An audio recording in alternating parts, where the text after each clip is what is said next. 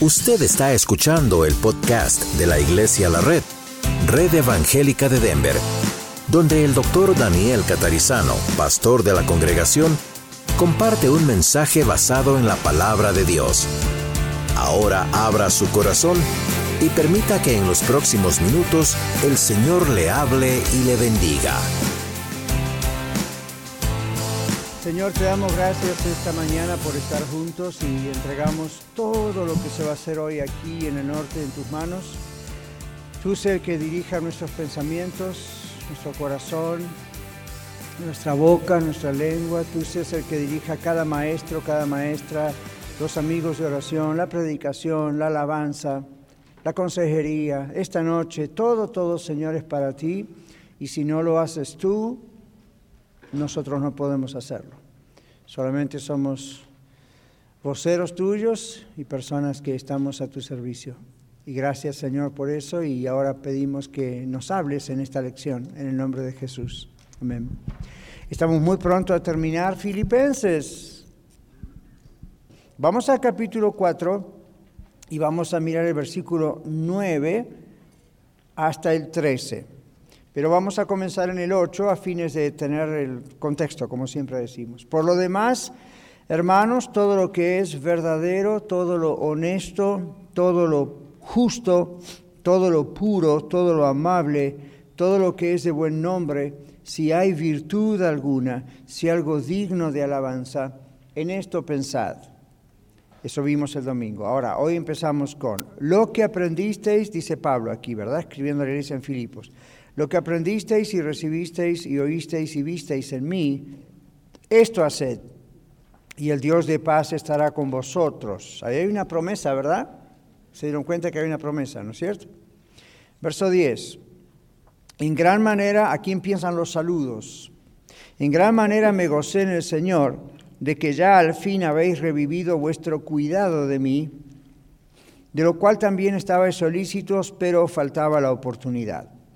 No lo digo porque tenga escasez, pues he aprendido a contentarme cualquiera que sea mi situación. Sé vivir humildemente y sé tener abundancia. En todo y por todo estoy enseñado, así para estar saciado como para tener hambre, así para tener abundancia como para padecer necesidad. Todo lo puedo en Cristo que me fortalece. Conocido el texto, ¿verdad? Todo lo puedo en Cristo que me fortalece. Ahora vamos a ver qué quiere realmente decir eso. Eh, el domingo que viene, si Dios mediante podemos hacerlo, eh, vamos a comenzar desde el versículo 14 y ya ven que vamos despacito concluyendo con el libro de Filipenses. Estas partes que vienen son más sencillas en un sentido porque hay muchos saludos de Pablo, sin embargo hay mucho contenido teológico también en las últimas partes.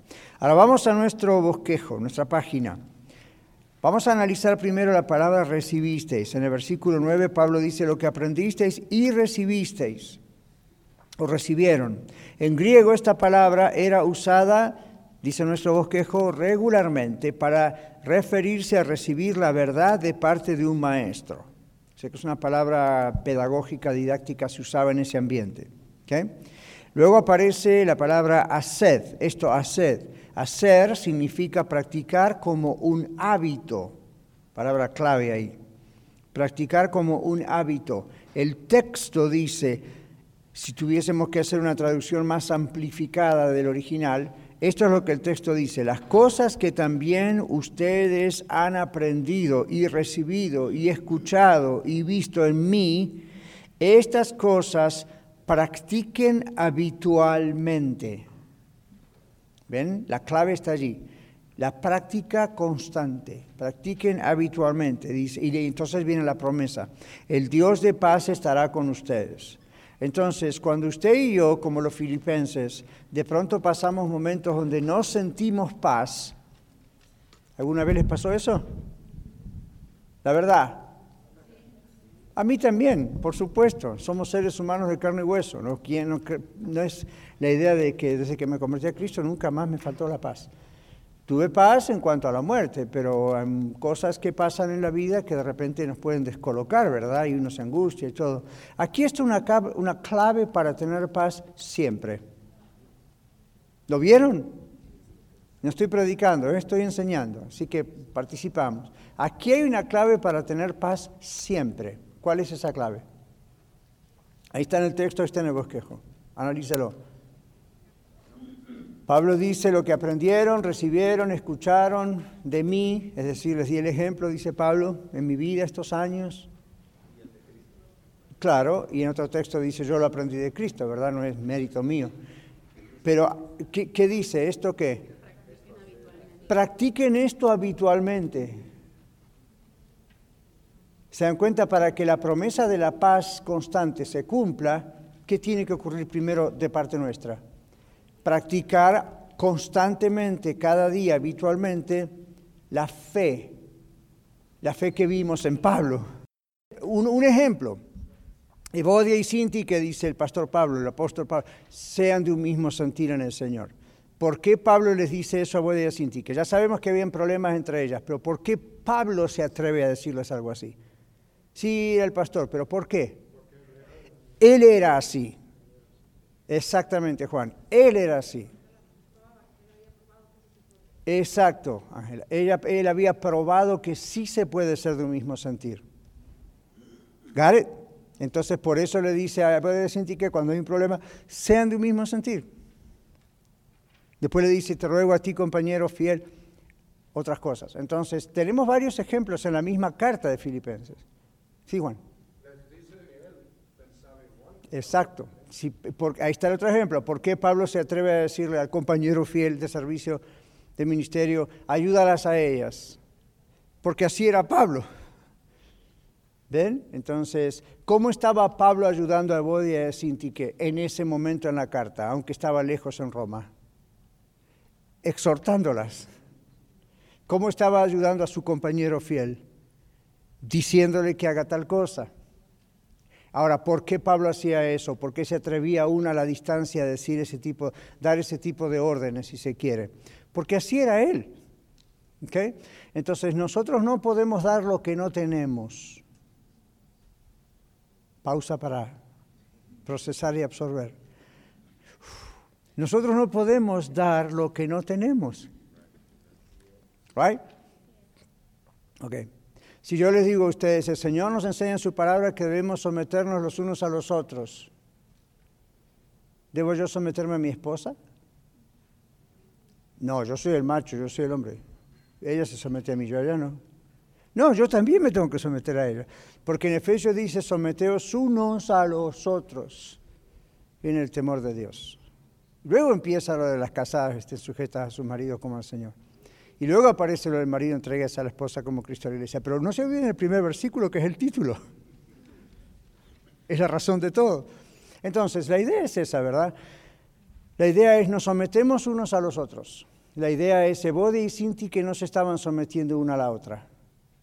Right? Voy a decir que estaban aparentemente tirando una para un lado, otro para el otro. Se comprende esa expresión, ¿verdad? Una tiraba para acá, otra tiraba para allá. Yo sé que esto no está en la Biblia y quizá vamos a especular un poco, pero nos vamos a arriesgar por unos dos, tres minutos. ¿Qué cosas pasarían entre Bodia y Sinti que para que no pudieran someterse a ellas? Ahí, por supuesto, no se estaban sometiendo a Dios, pero ¿qué, problemas habría pasado? La Biblia no dice, pero era una iglesia. José dice un desacuerdo entre ellas, diferencias de carácter. ¿Qué iba a decir? Charlene, lo mismo. Diferentes estilos de liderazgo, las culturas, celos, ya, ya. O esas cosas no ocurren en la iglesia, ¿verdad? Pero está, está bien que ocurran.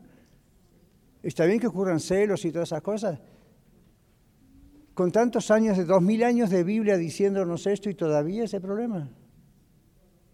Juan.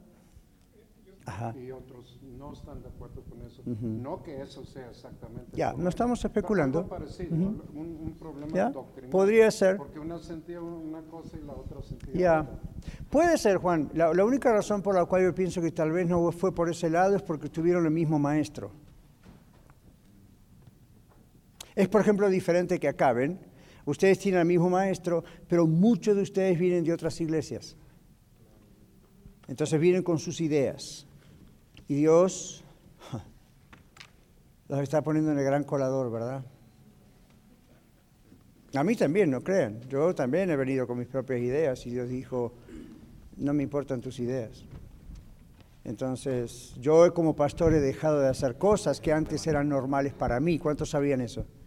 Yo he dejado de hacer, ustedes no sabían porque no me vieron antes, no me conocían, pero hay cosas que yo no practico más en mi pastorado, no porque son diabólicas o están mal, simplemente porque Dios dice, ¿estaba eso en la Biblia lo que estás haciendo? No, Señor, pero la tradición y lo que me enseñaron, donde yo crecí, o la denominación donde yo crecí, y Dios dice, ok, fine, y no es pecado, no está mal, en algunos casos era pecado, otros casos no. Pero este es el punto, Daniel, ¿es lo que yo te estoy diciendo que hagas como pastor o es lo que se supone que tienes que hacer porque ya lo viste en otro lugar? No, Señor. Entonces hay muchas cosas que en la red, desde hace cuatro años que estamos por cumplir, hay cosas que yo dejé de hacer. Un ejemplo rápido. ¿Ustedes ven que yo hago llamamiento a pasar al frente todos los domingos? ¿Y eso está mal o está bien? ¿Está en la Biblia hacer llamamiento al frente? ¿Ustedes creen que yo no lo hago porque me da temor de que nadie pase? No porque no es mi problema, es el problema de la gente. ¿Por qué creen que no lo hago siempre, casi nunca? Por empezar, no está en la Biblia, por lo tanto no es, no es un mandamiento, hay que hacerlo. Dios cambia los corazones, entonces eh, a veces algunos que otros de ustedes, hasta en casa lo hemos hablado hace tiempo atrás, ¿por qué si el mensaje es tan fuerte, es tan claro, es tan directo, de pronto la gente no pasa al frente? Yo digo, por empezar, yo mismo no estoy insistiendo. Por décadas se ha creído que cuando una persona pasa al frente aceptando a Jesús, de veras aceptó a Jesús. Yo he trabajado en evangelismo He hecho ese trabajo por años en iglesia y en estadios y en lugares grandes y pequeños y yo no puedo garantizar que cuando una persona pasa al frente realmente está aceptando a Cristo. Es una hermosa actitud, es una linda decisión, están pasando al frente, creo por fe que muchos de ellos sí, pero de 100 o 200 que pasaban, I don't know, yo no, no sé cuántos, pero no me extrañaría que un porcentaje de ellos realmente comprendió el mensaje y se rindió a los pies de Cristo. ¿Y, y cómo sabemos eso? Por el fruto después. Y yo nunca o casi nunca podía ver ese fruto, porque nada más pasaba, predicaba y me iba, pero como pastor yo lo he visto, ¿verdad? En otras iglesias que he pastoreado, una o dos nada más en toda mi vida, y yo hacía eso porque era la costumbre de la denominación o la costumbre de nuestra iglesia. El pastor tiene que terminar con invitación, si no los diáconos se enojan. Who cares about what the deacon said? Si la Biblia no dice eso. Entonces yo tuve que romper ese molde, ¿ven? Y decir, bueno, eso es mi, no tengo que hacerlo. Lo tengo que hacer si el Espíritu Santo me dice, hágalo. Entonces, para decir pastoralmente cómo uno no, no tiene que aferrarse a tradiciones, inclusive cosas buenas, bonitas como esa. Ahora, si yo dijera, eh, no vamos a bautizar más, porque ¿para qué bautizar? Ahí estoy con un gran problema, porque eso es una ordenanza. Eso es realmente una ordenanza, pero lo demás no. Sirve ese caso entonces, teniendo un mismo maestro, ustedes vienen de muchas otras iglesias igual que yo. Una de las cosas que Dios ha hecho con y sigue y seguirá haciendo con Iglesia La Red es que no vamos a ser la mejor iglesia del mundo, aunque creamos que sí, no vamos a ser la mejor iglesia del mundo porque sería una arrogancia pensar eso, ¿verdad? De parte nuestra. Hay otras buenas iglesias. Un día alguien me dijo, pastor, usted en la radio siempre dice, hay buenas opciones, entre ellas Iglesia La Red. Me dice, pastor, no hay buenas opciones. Digo, sí hay buenas opciones. Hay que tener mucho cuidado como se habla de la Iglesia del Señor. ¿Okay? Inclusive otras. es la Iglesia del Señor. Entonces, para mí hay buenas opciones. Ahora, Dios manda a la red a los que Él quiere mandar a la red. Y esto está en base a la promesa que yo les comentaba a la reunión de oración el, jueves, en Tito capítulo 1, cómo Dios me llamó a mí a abrir esto, abrir la iglesia, ¿verdad? Y la idea es cuando Pablo le dice a Tito, por esta causa te dejé en Creta para que corrigieses lo deficiente y establecieses sanción en muchas iglesias. Y, y esa no es, ese no es el mejor plan humano para un pastor que va a comenzar una nueva iglesia, logísticamente hablando. ¿Saben por qué? Porque cuando uno va a comenzar una nueva iglesia, el sueño de uno siempre es empezar con gente inconversa que no conoce a Cristo. De cero, sin trasfondo, sin background de iglesia, sin todo el veneno que a veces traemos de otros lugares. Sorry, yo también lo he traído. Entonces, ese, pero Dios dijo, no, no. Y entonces al principio personas se entregaban a Cristo a través de la, de la consejería, en la oficina de consejería, y, yo estaba bien contento, estos no tienen trasfondo de iglesia. Y de repente empezaron a llover ustedes. Y Dios sabe, y me es testigo, que al principio yo pensaba, Señor, qué lindo, los amo, thank you, pero... Y el Señor me traía, ¿Qué te dije? Parte del trabajo, por lo menos por un tiempo, va a ser que te voy a estar mandando gente, no porque tú eres alguien, sino simplemente porque te voy a usar para... Entonces ustedes están pasando como yo en la red un gran sacudón, un gran filtro. Y verdad que duele despegarse de cosas que uno siempre creyó que estaban bien. A mí me duele porque uno dice, pero yo toda la vida hice esto y lo otro. Sorry. Ahora, no es Iglesia la Red, Dios la organizó para hacer algo nuevo y novedoso, y es la nueva onda del Espíritu. ¿Qué nueva onda? Tiene dos mil años. ¿Qué tiene de nuevo? Simplemente queremos ir a lo que la Biblia dice. ¿Qué dice? Entonces, así como yo a ustedes, les va a doler de repente porque van a decir, yo quería que esto se hiciera como se hacía en mi iglesia, o esto en la iglesia aquella daba mucho resultado, porque el pastor catarizano no lo hace. Siempre piense esto, el pastor catarizano es imperfecto, pero trata de seguir las órdenes de Dios, orando horas por día. Entonces, no voy a ser aún así perfecto, no soy el único que escucha al Señor, pero sepa que estamos en esto juntos sabiendo que hay muchas cosas que Dios va a apretar como quien aprieta, vierda la fruta y le saca el jugo, entonces los demás lo tiran. Entonces, por eso ustedes están en la red. Yo decía el jueves, yo veo siervos y siervas de Dios aquí siempre. No digo van a ser pastores, misioneros, I no, eso el Señor lo sabrá, pero por ahora lo que estamos diciendo es, y no, está preparando el Señor para los que van de más tarde, muchos de los cuales serán de otras iglesias, otros no, muchos serán inconversos. Y acá tenemos gente que, no, que está en la membresía de la iglesia que antes no tenía iglesia. Entonces, Evodia y Sinti, que volviendo en el círculo, yo no sé si Evodia y Sinti, que tal vez tienen un problema doctrinal, pero según muchos autores que estudian la parte histórica de Filipenses, dicen, es muy probable que Bodia y Sinti, que de pronto, eh, porque la ausencia física de Pablo estaba en Roma, ¿verdad? En la cárcel, de pronto empezaron a pensar que podían hacer las cosas como a ellas se les ocurría. ¿Ven el problema? No tenían al líder cerca, entonces pensaron, a mí no me gusta hacerlo así. O quizá la otra habrá dicho, no sé si estoy segura que es como Pablo lo dijo. O mejor, eh, ven, ahora, si no nos sometemos unos a los otros y vamos en línea con lo que Dios dicta, con lo que Dios dicta para una congregación, nos ponemos en rebeldía contra Dios.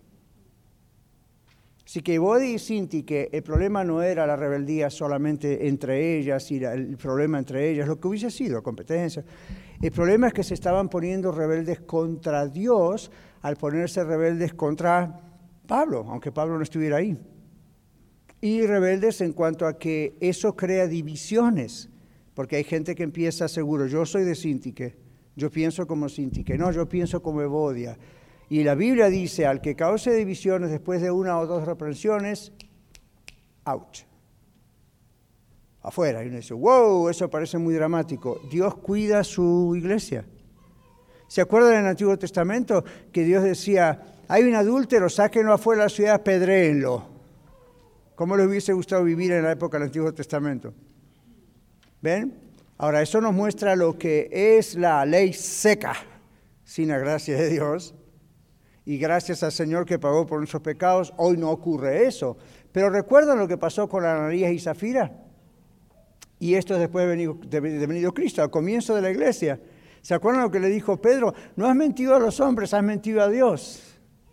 O sea, Pedro le dijo, el asunto no es conmigo como apóstol, o en este caso el apóstol, ¿verdad? O diríamos como el pastor de la iglesia O sea, Pedro no lo tomó personalmente, no fue una ofensa a él como Pedro. Pedro se dio cuenta que lo que estaba ocurriendo era un cáncer dentro de la iglesia. Y en ese momento Dios no tuvo misericordia, podemos decir así, de Ananías y Zafira. ¿O sí? No. ¿Qué le pasó a Ananías y Zafira? ¡Pum! Ahí mismo, delante de toda la iglesia, cayeron muertos. Y no estamos hablando del Antiguo Testamento, estamos hablando del Nuevo Testamento al comienzo. Entonces, ah, gracias a Dios que Él no hace eso todo el tiempo. Pero dice que la iglesia tuvo gran temor de Dios en ese momento. Yo creo que lo estaban tomando un poco livianito. Y yo les digo esto, cuando empezamos a tomar las cosas del Señor un poco livianitos, Dios permite que pasen cosas en la vida o en la iglesia, en la vida personal o en la iglesia, que a veces son muy dramáticas y de repente la gente empieza a tener temor de Dios. El problema es que no, no, sería necesario si cumplimos lo que dice la Biblia en el libro de Hebreos, que también lo trae el Antiguo Testamento, Hebreos. Dios al que ama disciplina como un padre a su hijo a quien quiere pero no necesitaríamos en muchos casos esa disciplina. En otros casos Dios lo hace igual, como en el caso de la persecución, en el caso de ellos también, y uno no ha hecho nada malo, al contrario, está testificando de Cristo. Pero Dios a veces lo hace para purificar a esa persona, como el texto de Pedro dice, es como, como oro refinado. Pero ven todo este, este asunto. Ok, dos o tres manos que estaban levantadas. Si no es que ya pasó, ok. No, rápidamente, solo quería comentar sobre la pregunta que hizo usted de por qué creíamos que no hacía el, llamamiento. Yo pienso porque usted no quiere que la gente que lo haga, lo haga por emoción, lo haga emocionalmente, sino una, una convicción propia. Claro. Porque muchas veces, si, como dijo usted, si el sermón está muy fuerte, la plática, y lo pueden hacer por emoción nada más, porque están emocionados, pero no de todo corazón. Y les digo esto, para un predicador no es tan complicado llamar gente al frente y hacerlos venir al frente. Humanamente, les voy a hablar como decía Pablo, ¿no? en la carne, por un minuto. ¿Se acuerdan que Pablo a veces decía eso? Ustedes me están obligando a hablar en la carne, ¿qué? Yo puedo manipular si yo quiero, psicológicamente, emocionalmente. Yo sé cómo hacerlo. Y en comunicaciones he estudiado comunicaciones, yo sé cómo lograr traer gente al frente. Pero yo tengo que dar cuentas a Dios de lo que estoy haciendo en ese púlpito. Entonces, si yo siento del Espíritu Santo que el Señor me dice, llama, hace llamamiento, como algunas veces lo he hecho, ok, yo llamo. Pero si yo no siento eso, yo no, a veces lo siento porque me viene la tradición aquella, y al mismo tiempo, eh, en el púlpito hay mucha lucha cuando uno predica. Usted no sabe las cosas que pasan ahí adentro. Y, de repente, no, no. Ahora, algo maravilloso que Dios nos ha demostrado, y no sé, somos si de repente hago llamamiento hoy, ahora no, ¿qué puede pasar? Pero una de las cosas que, que pasan en la red es que muchas personas me agarran después en el pasillo o me llaman en la semana o vienen a consejería. Eh, hace unos pocos domingos atrás pasó eso, ¿verdad? Que uno dijo, con ese mensaje, no hombre, todo el mundo va a pasar al frente, que los que están acá y no conocen a Cristo. Y algunos después me estaban buscando, ¿dónde está el pastor? ¿Dónde está el pastor? El pastor desapareció, lo raptó el Señor, ¿dónde está? Lo traspuso Dios, ¿verdad? ¿Dónde está? El pastor estaba, miren lo que pasó ese día, les digo rapidito yo generalmente no tengo una rutina exacta por dónde salgo después, pero generalmente salgo por un lado donde es más fácil salir rápido al lobby, tratar de saludar, me gusta saludar a la gente. Ese día no lo pude hacer. Iba a salir por un lado y sentí, no, sal por el otro. Y salgo por el otro y me agarra un joven que desde septiembre empieza a venir, todavía no es miembro de la iglesia, es creyente pero andaba en malos caminos y tenía una convicción del Espíritu Santo después del mensaje tan fuerte que empezó a llorar, llorar, llorar como un niñito, nos tuvimos que meter en un cuarto porque se tiró al suelo. Hacía mucho que yo no veía a un muchacho, a un hombre especialmente, temblando como un ataque de pánico, de pies a cabezas, no podía parar el hombre, y lloraba y lloraba y lloraba y lloraba, hasta que, ¿qué, pasa? ¿no? ¿Qué pasa? ¿Qué pasa? Y él, él, él, a la convicción del Señor, ¿verdad? Y ahí estuvimos como dos horas o una hora y pico hablando y mostrándole la Biblia y hablando, asegurándonos que conoce al Señor y pidió perdón. Ustedes no saben quién es, pero yo lo veo hoy y el hombre está en las nubes con el Señor súper enamorado de él. El problema es que ese domingo nadie de ustedes vio eso. Ni yo le digo a todo el mundo lo que pasó, se los digo a ustedes porque vine a colación de la reacción, ¿ven? Pero entonces siempre estén seguros de que el Espíritu Santo está obrando en esta iglesia. No es tan visible como en otras iglesias a veces, donde a lo mejor eso hubiese sido una ocasión para traigan las cámaras, o vamos otra vez al templo que la gente vea esto, porque palmaditas para el predicador o para la iglesia, ¿verdad? Que iglesia, los amigos de oración oran tanto que mire lo que pasa. Hay muchas cosas que Dios hace que ustedes no se dan cuenta, inclusive en la semana. Y hay personas que lo testifican, o a veces, como yo se los digo hoy, a un grupo muy pequeño dentro de lo que realmente es la iglesia aquí, pero ahí les va. Entonces siempre, siempre estén atentos diciendo, Dios está haciendo muchas cosas en esta iglesia, cosas que a veces uno no ve porque no se exponen. Eh, sí. Sí, pastor, yo de la primera vez que yo estuve en una iglesia donde hacen el llamamiento, es costumbre, pude ver realmente hasta como con un toquecito como de amenaza si no se pasa. Entonces, esa vez que yo vi por primera vez esa actitud, cuando vi que estaban pasando todos, pues yo lo que pensé fue, no, y si me quedo solo yo, dije, me voy a ver feo. Entonces tuve que pasar. Pasó también, claro, sí. No, y uno puede hacer el llamamiento, y esto es lo último que vamos a decir porque hay, que, hay más de la lección, pero uno puede decir, si usted tiene una enfermedad, si usted tiene un problema de matrimonio, si usted tiene un problema de dinero, si usted tiene, empieza a nombrar tantas cosas que a algunos les va a tocar, a varios les va a tocar. Entonces, también usted puede pasar al frente. Good. A veces yo lo he hecho. Me acuerdo en julio del año pasado que prediqué un mensaje sobre nuestras cargas y pasó un montón de gente al frente. Y no era gente que estaba pasando para convertirse a Cristo, era de entre ustedes, gente que necesitaba que alguien orara por ellos en ese momento porque estaban... Pero ven, eso no fue manipulación, eso fue el mensaje tenía que ver con eso. Y por eso llegó a ese punto. Pero, you ese, es, ese es el punto, que, que todos ustedes y yo no, siempre tengamos esto en la cabeza. Van a haber cosas que a ustedes de la red no les van a gustar. Y yo me propuse que a partir de ahora, desde que tengamos las clases para los nuevos miembros, yo voy a estar presente para decírselos. Y voy a dar la instrucción a los líderes que están presentes para que siempre digan eso. Prepárense porque están en una iglesia donde hay cosas que no le van a gustar. Todavía están a tiempo. Hay cosas que no les van a gustar. Ahora, no vamos a venir a hacer acá cosas a propósito, pero hay cosas que no nos van a gustar. ¿Por qué? Porque estamos acostumbrados a otra cosa, ¿verdad? Y uno ama la tradición en la que creció, donde se convirtió, donde vio grandes cosas. Yo he tenido experiencias muy lindas con el Espíritu Santo y no las practico aquí delante de ustedes. A menos que de pronto Dios un día dijera, hazlo. Entonces yo no soy mister obediente, pero trato de obedecer. Y ustedes también. ¿Ven? Entonces, tal vez Body y Cinti que andaban con ese asunto y lástima que no sabemos nada más de ellas, ¿verdad? ¿No les hubiese gustado otro versículo? O, I don't know, Filipenses 2, la segunda carta de Filipenses.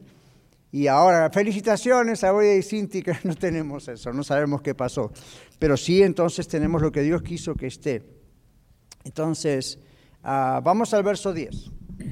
La expresión habéis revivido, bien, acá dice, en gran manera me gocé en el Señor de que ya al fin habéis revivido vuestro cuidado de mí, de lo cual estabais solícitos, pero faltaba la oportunidad. Bien, ¿qué significa esto? En verso 10, la expresión habéis revivido es la traducción de una palabra que se encuentra en la traducción griega del Antiguo Testamento, lo que se conoce como la Septuaginta.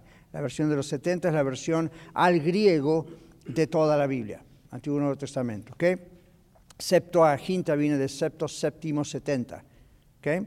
La versión de los setenta. Entonces hay una, hay, una, hay una cláusula, dice aquí, que aparece en Ezequiel 17, 24, que lo tiene qué persona ya listo. no se la esperaban, pero ahí está. bueno, la expresión dice hacer reverdecer el árbol seco, pero sería interesante leerlo. Ezequiel, Antiguo Testamento, profeta, Ah, Ezequiel, Daniel, Osea, Joel, Amos, Abdías, Jonás, aquí está, Ezequiel.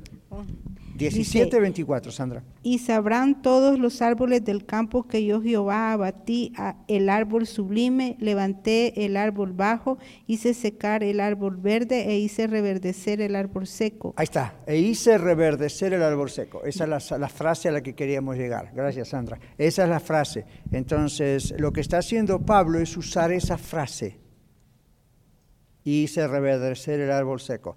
Eso no es extraño. Los, escritores del Nuevo Testamento usaron muchas expresiones del Antiguo Testamento muchas veces. Uno de los que más lo hizo fue el Señor Jesús. Pero en este caso inclusive usó una expresión y dice, esta expresión significa hacer brotar otra vez. Entonces, ¿qué está diciendo Pablo? Pablo está diciéndoles, ustedes permitieron que su cuidado a mi persona reverdeciera otra vez, ¿ven? Volviera a brotar en la forma de una actividad. ¿Cuál fue la actividad, lo concreto? La ofrenda que enviaron. Luego dice pero, y la palabra pero es muy importante aquí. Pero significa algo que atrapa a un sujeto que está en peligro de escapar. Esa es la idea en el idioma griego. El sentido es que los filipenses estaban muy bien dispuestos a enviar la ofrenda y luchaban por tener la oportunidad de hacerlo. Eso es lo que la expresión estaba ahí solícito significa, hasta que se hizo posible. Hoy diríamos en nuestro lenguaje popular tal vez, los filipenses amaban tanto a Pablo que estaban desesperados buscando la oportunidad de mandar el dinero. ¿Okay? Hoy en día sería fácil, electrónicamente. A los 10 segundos Pablo recibía allá en su cuenta bancaria en Roma, pero no, eso no existía, ¿verdad? Entonces ellos tenían que correr una larga distancia, era peligroso y tenían que enviar personas, Epafrodito, Timoteo, y no se acuerdan. Entonces Pablo dice, ustedes tuvieron como una experiencia de avivamiento en ese aspecto, de reverdecer ese cuidado de mí, y lo querían hacer, solo que no tenían la oportunidad. Ahora, ¿recuerdan ustedes los que estuvieron desde la primera vez en el capítulo 1 o leyeron, escucharon el podcast? ¿Cuál es una de las razones por las cuales Pablo escribe la carta a los filipenses? ¿Cómo es, Ángel? Otra vez. Agradecer las ofrendas recibidas. Gracias, otra vez para que salga grabado. Muy bien, para agradecer por las ofrendas que le habían recibido, que Pablo había recibido. Recuerden, realmente damos ofrendas a Dios, no a Pablo, o al pastor, o a este y al otro. Pero la idea es que como es el reino de Dios y es para el reino de Dios, entonces Pablo estaba al principio en una casa rentada, luego en la prisión literalmente, y esa casa rentada era una especie de prisión también. Entonces la idea era, no era como aquí en Estados Unidos. Yo escribo a veces cartas a personas que están en prisión y me escriben, Miguel también, y bueno, tienen algunas necesidades, pero tienen aire acondicionado, calefacción, cama, comida, un club, pueden hacer gimnasia, tienen capellanes, tienen enfermeros, tienen, ¿ven? No era así antes. Olvídense. La persona que estaba presa por predicar a Cristo estaba preso como un criminal y dependía de la caridad de otros. Entonces, los servicios que el gobierno romano podría darle a Pablo para mientras estaba preso serían mínimos tal vez. Entonces la iglesia, consciente de eso, estaba enviando esas ofrendas para su sustento normal. Ahora, obviamente hubo un tiempo donde no pudieron hacerlo porque Pablo dice, lo querían hacer pero le faltaba la oportunidad. Y Pablo no se queja, observen lo que sigue. Versículo número 11. No lo digo, dice Pablo, porque tenga escasez de dinero pues he aprendido, palabra clave, clave, clave, clave. He aprendido. Fíjense que no es una emoción, un sentimiento. He aprendido. ¿Captaron eso, verdad? Yo lo aprendí. Es lo que Pablo dice. A contentarme, cualquiera sea mi situación. Ahora vamos al bosquejo. Las palabras he aprendido, que usa, Pablo, aparecen en una construcción gramatical en el idioma griego que habla de la entrada a una nueva condición. Por ejemplo, si usted dice, hoy aprendí algo de esta carta de los filipenses, es porque antes no lo sabía. Otras cosas las refrescamos. Otras cosas, la, ah, ahora lo interpreto bien. Pero muchas veces es espero, oh, esto no lo sabía. Entonces usted está entrando en una nueva condición mental y espero en la práctica, ¿verdad? Entonces eso es lo que pasaba con Pablo. Yo aprendí. Si él aprendió, quiere decir que antes no era así. ¿Verdad? Vamos a ver. Pablo había sido criado, dice el bosquejo, en el lujo. ¿Se acuerdan cuando hablábamos de quién era Pablo, de dónde viene y su familia? Por lo tanto, nunca había sabido lo que era la necesidad material. ¿Cómo lo amaba el Señor, verdad? Lo mandó al ministerio y ahora era pobre.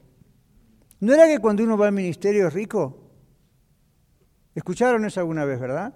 Ahora, don't get me wrong, como decimos en inglés, eso puede ocurrir, eso puede ocurrir, pero no es eh, lo generalizado. ¿okay? Entonces, Pablo dice, yo viví siempre en el lujo, crecí en la mejor de las ciudades en mi época, fui a las mejores universidades, mis padres eran ricos, hablo varios idiomas, yo no supe nunca lo que era la necesidad material, pero he aprendido.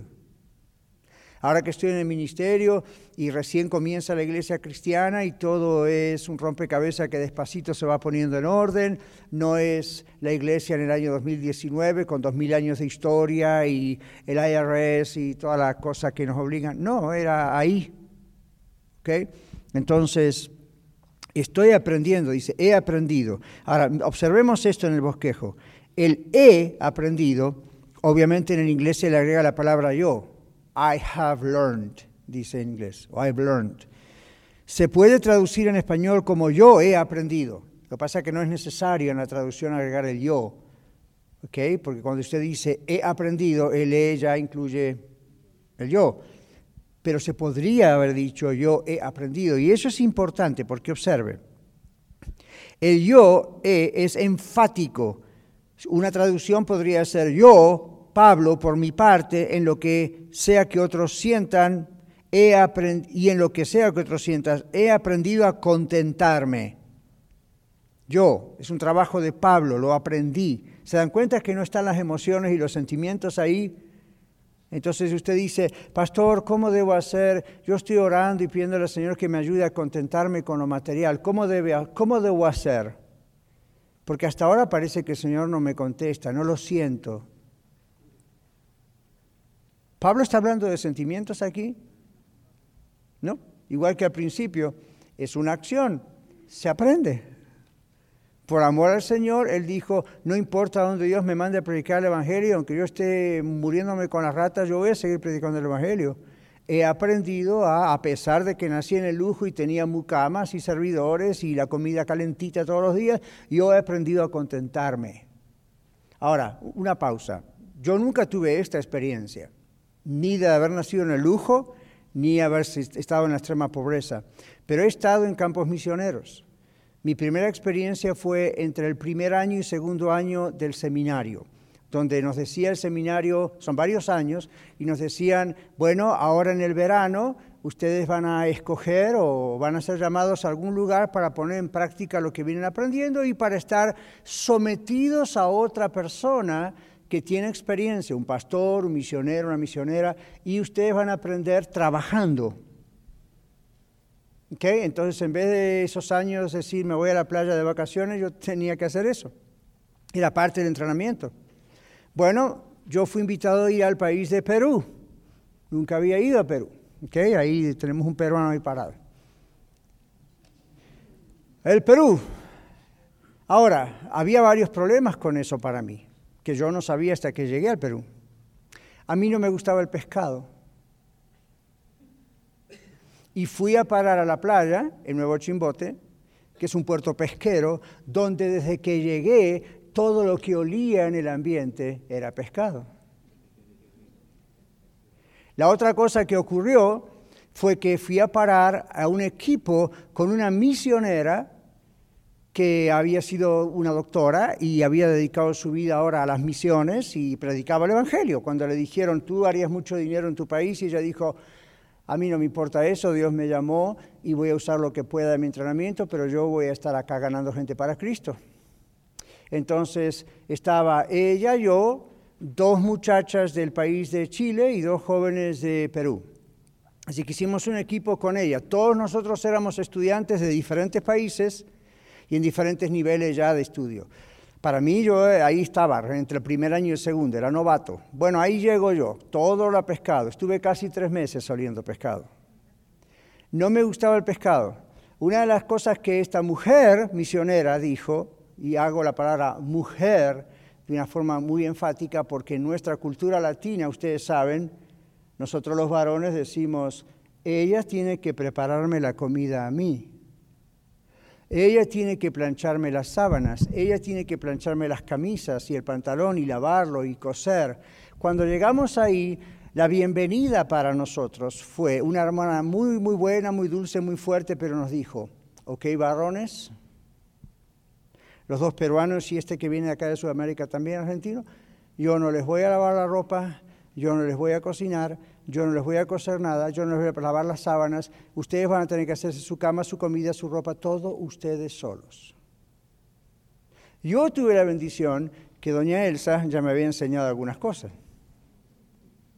Porque me decía ya de chico, ¿quién sabe a qué te llama Dios? Si te llama y si te llama a ser misionero, vas a tener que hacerlo. Si estás solo, si no te casas, vas a tener que saber. Entonces, en los últimos tiempos, ya estando empezando en el seminario, dije, más vale que aprenda a cocinar, más vale que aprenda a coser botones, más vale que aprenda a ilustrarme mis propios zapatos, más vale que aprenda a hacer mi comida, más vale que... Entonces cuando salí de casa para ir a vivir en el seminario todos esos años, bueno, a veces tenía que hacer esas cosas. ¿Okay? Otras veces llevaba a casa el fin de semana. Pero bueno, cuando estuvimos allá, gracias a Dios, porque los otros dos hermanos, peruanos compañeros, me miraban diciendo, Nunca en nuestra vida hicimos esto. Y entonces me miraban como diciendo, tú como que sabes hacer alguna de estas cositas, ¿verdad? Y yo dije, sí, pero nuestra jefa, la misionera, dijo que cada uno de nosotros va a tener que hacer lo suyo. Entonces, yo no nací en el lujo, ustedes tampoco. Pero vamos a tener que aprender a contentarnos con lo que tenemos que hacer. Y yo tengo fotos que son muy graciosas donde me ven a mí limpiando pescado, sacándole las escamas, un olor terrible para mí. Hoy en día me encanta el pescado, pero en esa época detestaba el pescado, me venían como sensación de vómito. Y ahí estaba yo limpiando el pescado. Y luego nos decía la misionera, ustedes todos los días van a ir a comer a diferentes casas de los poquitos miembros que tenemos. Ellos están muy encantados de invitarlos y esto es un entrenamiento para ustedes. Y todo lo que les pongan en la mesa tienen que comérselo todo. Sin decir, no me gusta, me gusta, lo tienen que comer, porque esto es un regalo de ellos para usted. ¿Qué creen que fue la primera cosa que comí? El arroz blanco, riquísimo, ¿verdad, Juan? El arroz ahí al lado y de repente gran plato con el soberano pescado ahí y yo mirándolo y diciendo, ay Señor, no puedo hacer ni siquiera un gesto. Y encima le dicen a uno, hermano misionero, ¿quisiera usted orar por los alimentos? sí, claro, hermano, ¿cómo no?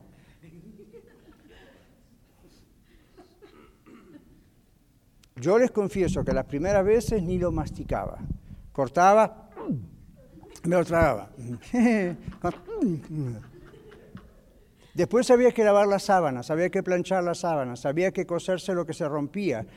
A mí, los polvos eran arena, a mí, el camino era muy arena, veníamos todos sucios, había que lavar, había que cocinar y de repente la, la, misionera tenía la luz de decir, ok, este fin de semana estamos todos juntos un rato, ¿quién va a cocinar para todos? Ok, ¿ven? Y todos de países diferentes. ¿Por qué les cuento eso? Yo no soy Pablo, pero he experimentado en varios campos misioneros lo que significa aprenda a contentarse con lo que usted tiene. Cuando me caso, me caso con mi esposa Mariel, que hoy en día sabe cocinar, pero no sabía cocinar cuando nos casamos. Es más, no le gustaba cocinar. A su mamá no le gustaba cocinar, por lo tanto no le enseñó a ella a cocinar. Y yo me casé con una mujer que no sabe cocinar después de estar con una mamá que le encantaba cocinar. Nunca, para gloria de Dios, me tuve que pelear con mi esposa para decir, ¿por qué tú no cocinas como mi mami? Porque si yo fuera mi esposa, lo mando otra vez con su mami. Gracias a Dios, mi esposa no fue agresiva y me dijo, bueno, Si me ayudas y me enseñas, voy a aprender. Yo dije, ok, con todo gusto. ¿Ven? Y a veces me daba bronca dentro mío, porque yo decía, no, hombre, entre Perú y todas las cosas, para cuando me casé yo quería ya estar sin estos todos inconvenientes, ¿verdad? Pablo tuvo que aprender a contentarse con todo. Y usted dice, bueno, yo no estoy llamado al pastorado ni al apostolado, pastor, eso ya está. Recuerde que todos los varones, varones, ustedes me van a odiar hoy, pero no se agarren conmigo, porque yo nomás soy un mensajero. Si tienen algún problema, hablen con el jefe de arriba o aquí adentro en su corazón. Los esposos somos los pastores de nuestro hogar. Yo no puedo ser pastor de su hogar en ese sentido. Usted, los pastores, no, los, los, esposos somos la imagen de Jesucristo en nuestra vida. Esposas, ténganos paciencia porque eso se aprende con los años. Yo todavía lo estoy aprendiendo después de 36 años. Y a veces meto la pata en mi matrimonio en esos aspectos y digo, ¿cómo puede ser ya con tanto? Yo soy veterano del matrimonio. Pero todavía, ¿verdad? Entonces nosotros somos los que damos ese ejemplo. Ven que Pablo daba el ejemplo, por eso tenía autoridad para decir, ah, voy a decir que sean el mismo sentir. Y ahora dice, yo sé, sé, contentarme cualquiera sea mi situación. Si ustedes quieren tener un matrimonio que funcione bien, aprendan a contentarse cualquiera sea su situación. Corten el cordón umbilical y olvídense de mami. Si no, váyanse otra vez con mami. Claro, no van a tener un montón de otros beneficios en el matrimonio, ¿verdad? Pero ese es el asunto, ¿verdad? Uno tiene que aprender. I don't know, a mi Dios me dio la oportunidad de aprenderlo antes de casarme, por toda la experiencia del ministerio. A ustedes tienen que aprenderlo ahora. Gloria a Dios, lo bueno es que Dios les da la oportunidad. ¿Ven? Hay muchos matrimonios que desgraciadamente se destruyen porque no aflojan y siguen insistiendo. Bueno, ok, es lo mismo que decíamos al principio con la iglesia. Uno viene a otras iglesias y no afloja, como que quiere, vamos a hacer lo que yo sabía en mi otra vida en otra iglesia. Y a veces como casadas, las esposas también, de repente usted dice, vamos a vivir como yo vivía cuando era soltero, voy a vivir como era soltero. Olvídese, Dios no va a bendecir ese matrimonio. Va a bendecir cuando usted pone en práctica la fe. ¿Ven cómo Pablo hacía? Entonces él decía, imiten eso. Entonces la gente lo vio a Pablo vivir, antes que se fuera a Roma, lo vio que hacía eso. Entonces Pablo dice, yo he aprendido a contentarme, cualquiera sea mi situación. Sé vivir humildemente, sé, tener poquito, después de haber nacido en el lujo. Es más difícil, ¿verdad que sí? Quizá ustedes y yo decimos, bueno, ya estamos entrenados por la vida, nacimos en un lugar medio pobre. Pablo nació en el lujo. Es como decirle ahora a un millonario, que pierda todo por causa de Cristo y se ajuste a un apartamentito pequeño y pague lo que pueda, y, es duro, ¿verdad? Pero cuando uno tiene un llamado del Señor y ama a Cristo, no solo un llamado del ministerio como Pablo, cuando uno ama al Señor, esas cosas son interesantes y las tienes, pero ya son secundarias. Y si hay que sacrificarlo todo, ven, Pablo no le importaba, ok, lo sacrifico todo, eso no es importante, es pasajero. Entonces, sé también tener abundancia, dice Pablo. Entonces no dice, la vida de una persona cristiana humilde es la pobreza. No, lo que dice es, cuando me toca eso, sé cómo trabajar con eso. Cuando me toca la abundancia, sé cómo trabajar con la abundancia. Entonces observen cómo dice esa parte. Contentarme es la traducción, estamos en la mitad de la página. Contentarme es la traducción de una palabra griega usada por la escuela de filosofía estoica. ¿Se acuerdan que hablamos de los estoicos hace un tiempo atrás? La cual enseñaba que el hombre debe ser suficiente por sí mismo para todas las cosas. Hoy en día el modernismo y el humanismo enseñan eso, ¿verdad? La respuesta está en usted como ser humano. Aprenda esto, no, no necesita Dios, usted es la ciencia. Es la misma idea de los estoicos, en un sentido. Ahora, eh, significa realmente ser independiente de las circunstancias externas. Si no importa que viva, que pase, si tengo salud, enfermedad, si estoy soltero o casado, si tengo pobreza, riqueza, voy a salir adelante bien. Esa es la idea. Pero la autosuficiencia de Pablo no era estoica. ¿Ven, ven ¿Expliqué bien la diferencia? Ok. Era la suficiencia en Cristo. La independencia de Pablo, cuando dice yo sé vivir abundantemente o sé tener escasez y está bien conmigo de cualquier manera, no era una independencia estoica, es dependencia en Cristo. Pablo vivía independiente de las circunstancias que le tocaban vivir porque era dependiente de Cristo. En 30 segundos, ¿quién me puede decir qué significa eso? ¿Comprendieron la idea? Si somos dependientes de Cristo, ya sea que Él nos bendiga con mucho dinero o con poco dinero, y se dice, bendición, poco dinero, ah, eh, muchas veces es una bendición tener poco dinero. Gracias por todos los amenes, ¿verdad? En serio, en mi vida ha sido, mirando hacia atrás, épocas de escasez y dolor y llanto, han sido una bendición. No lo veía en ese momento, pero en ese momento fueron una bendición porque fueron los momentos donde más me acerqué al Señor. Usted dice, bueno, porque lo necesitaba. Ya, pero Dios usó eso para enseñarme que no venga Él solo porque lo necesitaba. Y quizá eso no lo hubiese aprendido ahora que tengo millones de dólares en el banco. No lo crea. Pero quiero decir, es, es feo estar sin trabajo. Es feo estar sin trabajo y tener una familia, ¿verdad, varones o mujeres? Y uno dice, Señor, y encima me llamaste para esto, yo podría hacer otra cosa ganando mucho más dinero, ¿y qué, qué onda? Y esos son los momentos en que uno empieza a decir, wow, hay cosas de Dios que yo no conocía. Y uno así se ejercita la fe. Y uno empieza a conocer, ah, momento. Cuando uno tiene mucho dinero no necesita fe. All right. Igual necesita fe. Ya comprendieron el sarcasmo, ¿verdad? All right. Los últimos dos versículos, 12 y 13. Pablo está diciendo aquí, sé vivir humildemente, sé tener abundancia en todo y por todo estoy enseñado. Fíjese, las circunstancias le enseñaron. ¿Ven?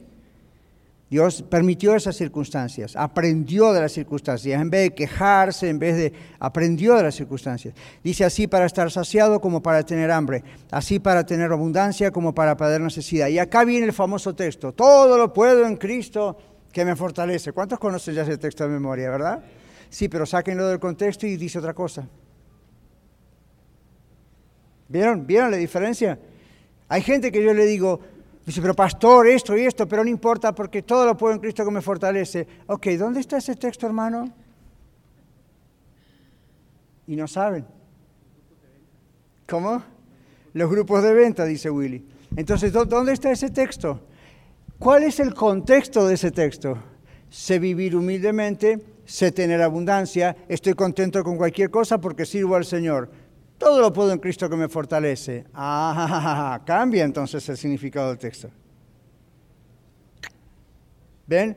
Entonces aquí dice, Pablo sabía lo que es sufrir hambre y gozar abundancia. Las palabras en todo y por todo estoy enseñado son la traducción de una palabra griega que se traduce como humilló, como dice el verso 8 ah, del capítulo 2 o 3.21 significa ser bajo o reducir, humillar, ser humilde. La expresión se refiere a la habilidad de Pablo para mantenerse con un presupuesto mínimo sin necesidad de lujos como los que estaba acostumbrado antes. La palabra abundancia viene de una palabra que significa derramar por encima de, o como decimos en inglés, to overflow. Es como si usted le tira al vaso de agua más agua de lo que el vaso puede agarrar y empieza a desparramarse. Ese es overflow, eso es abundancia en el griego aquí. Y Pablo dice, yo tengo abundancia, aún si no tengo nada, tengo abundancia. Pablo sabía cómo vivir modestamente y cómo vivir, palabra clave, inteligentemente, con lo que tenía cuando tenía. ¿De acuerdo? Entonces,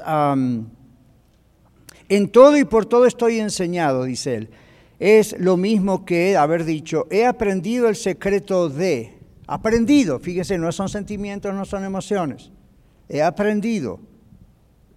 No es estoy orando, algún día Dios me cambia, he aprendido con Dios e indica algo que se mantuvo en secreto hasta que fue revelado. Es decir, no lo había aprendido antes. Estar saciado viene de una palabra muy fuerte en el idioma original y se refería a la alimentación de los animales. Significa, en conexión con este texto en particular, estar lleno. ¿Ven? Estar lleno. Estar engordado como un animal. Ah, nadie diría eso, ¿verdad? Pero ustedes escucharon esa expresión a veces cuando la gente sale del buffet y dice, comí como un animal. Debería comer como una persona. Y no se está hablando de los manerismos, ¿verdad? Sino que comió demasiado. Pero esa es la expresión que Pablo usa. Parece extraño y no parece muy espiritual, pero es como si Pablo dijera, el Señor me satisface como un animal, estoy lleno. Muy gráfico, don Pablo. Significa, en conexión con este texto, estar lleno y engordado como un animal, estar saciado, eso es lo que significa, más que saciado. Todo significa el opuesto de nada, es decir, estoy, Pablo diría, estoy tan satisfecho con Cristo que ya sea que tenga necesidad material o que tenga abundancia, estoy siempre satisfecho al máximo con Cristo y en Cristo, y estoy fuerte para enfrentar, y ahí viene todo lo puedo en Cristo que me fortalece, ¿ven el contexto? Y estoy fuerte para enfrentar cualquier cosa en Cristo y con Cristo, quien constantemente me infunde o me da fuerzas. Cambia ahora lo de todo lo puedo en Cristo que me fortalece. Ya, en el contexto, todo lo puedo en Cristo que me fortalece es la satisfacción que tengo en mi experiencia con Dios diaria es tan fuerte que las circunstancias de la vida no me llegan a afectar. Me golpean pero no penetran. ¿Ven? Y eso es lo que Dios quiere para usted y para mí hoy y a partir de hoy. ¿Ok? Bueno, para reflexionar, Hemos hablado de practicar la fe, es una práctica. Depender de Cristo es vivir feliz, no importa en qué circunstancia. Cristo satisface como nada ni nadie más puede satisfacer. La semana que viene, si Dios permite, vamos a estar acá continuando con el versículo 14 en adelante. Entramos en la parte de los saludos, pero recuerde que hay doctrina ahí mismo en el saludo. Muchas gracias por escuchar el mensaje de hoy. Si tiene alguna pregunta en cuanto a su relación personal con el Señor Jesucristo o está buscando unirse a la familia de la Iglesia La Red, por favor no duden en contactarse con nosotros.